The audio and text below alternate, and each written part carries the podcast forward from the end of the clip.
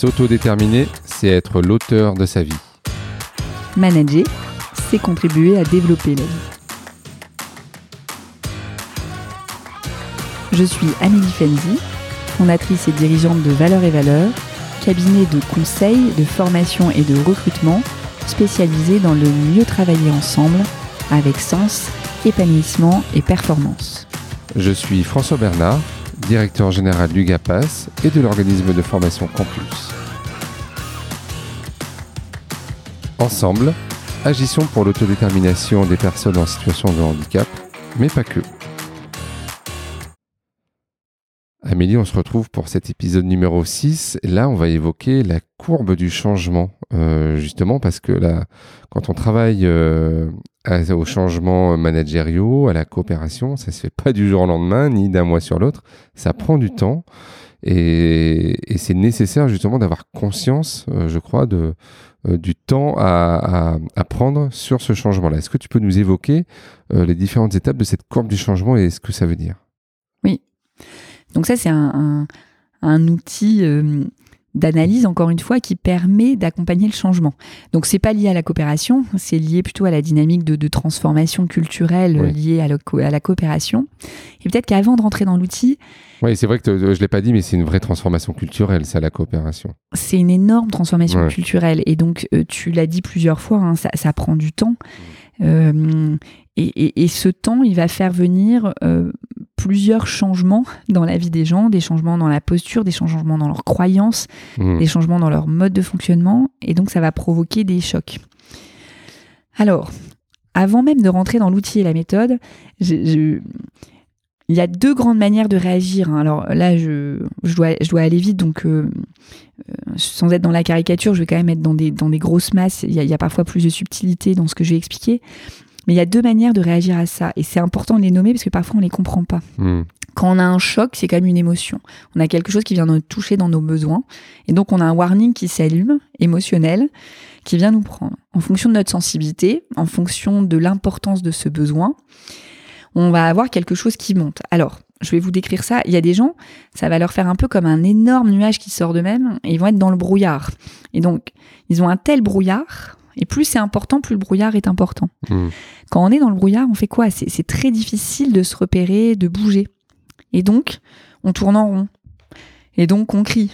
Hmm. Et donc, on doute, on pleure. On, euh, voilà. Et donc, il y a des gens qui ont cette approche-là du changement et donc l'émotion qui va euh, apparaître va les paralyser. Et ça, certaines personnes ne comprennent pas du tout ce mode de fonctionnement. D'autres le Je te confirme. D'autres le comprennent très bien. Mais en tout cas, c'est important quand vous voyez quelqu'un qui tourne en boucle dans sa tête, hmm. quand vous voyez quelqu'un qui n'avance plus, euh, ça veut dire que cette émotion de choc est importante et donc cet outil va être approprié. Il y a une deuxième manière qui est un peu euh, la manière opposée. Bien sûr, il y en a d'autres entre les deux, mais la manière opposée, ce que moi j'appelle le saut de Tarzan. le saut de Tarzan, euh, c'est euh, le, fait qu'une personne passe directement d'un choc à la mise en action mmh. et ne prend pas du tout le temps de vivre, de prendre conscience de l'émotion qui l'a traversée à ce moment-là. Mmh. Alors, plusieurs hypothèses. Soit la personne euh, gère très très bien ses émotions, bon, peu fréquent. Mhm. Soit la personne intériorise ça euh, et finalement euh, ces petits nuages là les, les entasse en lui. Et ce qui fait qu'à un moment, bon bah soit ça, ça explose sans qu'on comprenne bien pourquoi, soit ça rigidifie certaines personnes qui de cette là vont, vont, vont devenir assez dures, cinglantes, euh, hermétique, imperméable, mmh. parce qu'à l'intérieur c'est trop rempli et qu'on peut plus rien, euh, on peut plus rien euh, faire. Mmh. Et donc une personne qui va être très rigide, très contenante, très cinglante, peut aussi être une personne qui est en, qui a subi trop de chocs et qui les a pas gérés. Mmh. Et donc cet outil, encore une fois, est intéressant parce que ça va permettre de reprendre les étapes une par une pour les régler. Ouais. Alors, c'est quoi ces étapes, justement, si on peut les nommer ouais. Donc, euh, donc, il y a quatre étapes hein, qui sont le choc, le choc, ça va être le, déni, la colère. Donc, je ne crois pas à ce qui va arriver. je ne crois pas à la transformation. Bon, ils en parlent, mais moi, je vais rester de côté, je vais observer, parce que mmh. bon, on ne sait jamais, peut-être que ça arrivera jamais. Mmh. Et puis ensuite, il va y avoir de la colère ou de la peur. Donc là, c'est le moment où je, je j'ai peur de ce qui va se passer parce que c'est complètement l'inconnu pour moi et je me dis que c'est complètement fou. Et donc, il y en a que ça va paralyser, d'autres qui vont râler tout le temps ou cogner. C'est ceux mmh. qui, en réunion, vont être euh, agressifs euh, euh, quand on va leur parler des transformations. Mmh. Donc ça, c'est la première phase qui est la phase de choc. Ensuite, il y a la phase de, de remise en question. Donc la remise en question, ils vont commencer à marchander à négocier. Euh, et donc, ça va être, oui, mais peut-être que je pourrais obtenir ça, tu sais, et, euh, si on fait ça, on aurait ça en échange, ou euh, on pourrait peut-être avancer là-dessus, mais on garde ça quand même. et puis après, il y a une phase de, dépression. Où, cette phase de dépression, c'est la phase où on va douter de soi. Mmh. On va dire en fait, moi j'y arriverai jamais, je suis trop nulle. c'est au-dessus de, c'est, au-dessus de mes forces, je comprends pas. Et donc on va douter, on va même avoir peut-être envie de partir. C'est souvent des phases où d'ailleurs les managers euh, sont démunis euh, devant ça. On retrouve quelquefois le syndrome de l'imposteur à ce niveau-là? Alors le syndrome de l'imposteur peut être encore plus présent euh, à ce moment-là. Effectivement, hmm. pour les personnes qui l'ont, il se manifeste de manière grandiose à cette phase-là de hmm. l'accompagnement au changement. ensuite, on, commence à remonter et donc là, on se mobilise. Hmm. Donc une fois qu'on a passé ce cap-là, on se remet en énergie et... Attends, juste pour passer ce cap-là, qu'est-ce qu'on doit faire? Qu'est-ce que doit faire le manager? Ah, euh, alors, j'allais, j'allais y arriver après, mais donc sur la phase de remise en question, il doit former. Oui. C'est-à-dire que c'est euh, l'outil qu'on a vu avant euh, dans la montée en autonomie. Il mmh. doit euh, redonner le cadre, réexpliquer les concepts, etc. Donc c'est redonner le sens. Voilà, redonner le sens, mmh. redonner les concepts, former sur voilà comment tu vas faire, etc. Mmh. Donc là, on peut faire aussi du benchmark, aller voir comment d'autres ont mis en œuvre. Tout à fait. Exactement. Voir si ça existe autre part. Quoi. Voir comment d'autres ont fait, comment ils ont réalisé. Oui, faire des partages d'expériences sur la phase d'avant, là, sur la phase de déni, celle-là, elle est, euh, euh, elle est parfois compliquée pour les managers, donc, parce que dans cette phase de déni, c'est surtout de la parole. Hmm. Donc c'est j'écoute, je réexplique, mais sans attendre de formation. C'est-à-dire que euh, dans la première phase de déni, je ne dois même pas vraiment rentrer dans la phase de formation. Je suis juste dans l'écoute, je réexplique le projet, euh, j'écoute ce que tu as à me dire, j'écoute tes peurs, j'écoute ta colère. Et donc, je réexplique le projet en permanence. Et donc, ça peut être une phase qui peut euh, apparaître comme longue ou comme une grosse perte de temps pour le manager. Ce hmm. qui ne l'est absolument pas, puisque euh, plus, voilà, plus on, mène, on emmène de gens dans la phase d'après et plus on, accélère la capacité du collectif à rentrer en mouvement. Hmm. Donc on a vu la phase de choc où là il faut sensibiliser, etc.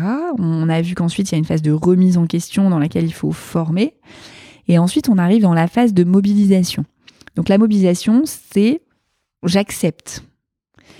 On commence à dire ah oui tiens c'est pas mal. Euh, on commence à avoir des petites victoires. Et donc là c'est le rôle du manager, c'est de décomposer les avancées en petites victoires pour donner de la confiance. Et donc c'est une posture qu'on pourrait appeler euh, de manager coach où euh, je construis des petites victoires individuelles et collectives que je viens célébrer, etc. pour euh, donner confiance dans le fait que le changement est vraiment positif pour tout le monde. Et j'arrive dans la phase d'acceptation. Mmh. Et donc là, c'est génial. c'est génial, c'est le moment où les gens te disent oh, Mais comment on faisait avant? C'est quand même tellement mieux maintenant. Mmh. Et là, c'est un grand moment de bonheur souvent pour les directions euh, et, les cadres parce qu'on arrive en pilotage. Hmm. Et donc seulement à ce moment-là, on peut commencer à piloter l'activité et mettre en place euh, voilà une structuration. Euh, une structuration de ce qu'on de, ce qu'on souhaite faire. Et puis on peut célébrer aussi. Et célébrer. Hmm. Mais alors célébrer, on peut le faire à plusieurs étapes. Ouais. Moi, j'encourage même à célébrer à, chacune des étapes en disant, euh, euh, voilà. Euh, alors peut-être que dans, dans, le, dans, le, dans le choc, c'est difficile parce que la personne n'est pas en capacité d'entendre, mais peut-être hmm. qu'en tant que manager et entre managers, on peut célébrer le fait de dire, tiens, là, j'ai vraiment l'impression que j'ai passé des étapes avec mes collaborateurs, hmm. ou je célèbre que je suis fière de moi parce que j'ai pris le temps de parler, de réexpliquer, etc. Alors que moi-même, manager, je suis dans mon quotidien que j'ai pas le temps. Euh, et à partir du moment des premières petites victoires et de la fin, on peut célébrer. Mmh. Comment, comment on peut accompagner euh, à la fois les professionnels et les managers, dans, notamment dans les parties qui sont peut-être les plus dures, qui sont euh, le début sur le, sur le choc et, et la remise en question? Euh, quelquefois, il y, a des, il y a des communautés de pratique qui peuvent se mettre en place euh, et l'analyse de pratique. Enfin, je, Dans le secteur médico-social, euh, les professionnels ont besoin d'avoir ces temps euh, d'écoute et de parole. Oui. Euh, oui, et donc il est possible de créer des, euh, des collectifs euh, sur ces pratiques hmm. du management de la coopération. Et donc nous, on encourage fortement toutes les organisations qui mettent en place des transformations culturelles aussi importantes que celles-là, de, de, de, faire en sorte que les managers soient jamais seuls hmm. et puissent relire ça. Et donc s'entraider, se soutenir, célébrer entre eux. Merci Amélie, je vais me permettre de conclure euh, un peu particulièrement cet épisode en reprenant une citation de Arthur Schopenhauer. Schopenhauer disait que tout changement passe par euh, trois stades. Euh, c'est d'abord ridiculisé, c'est ensuite violemment combattu et à la fin ça paraît comme avoir toujours été évident pour tout le monde. Merci Amélie. Merci François.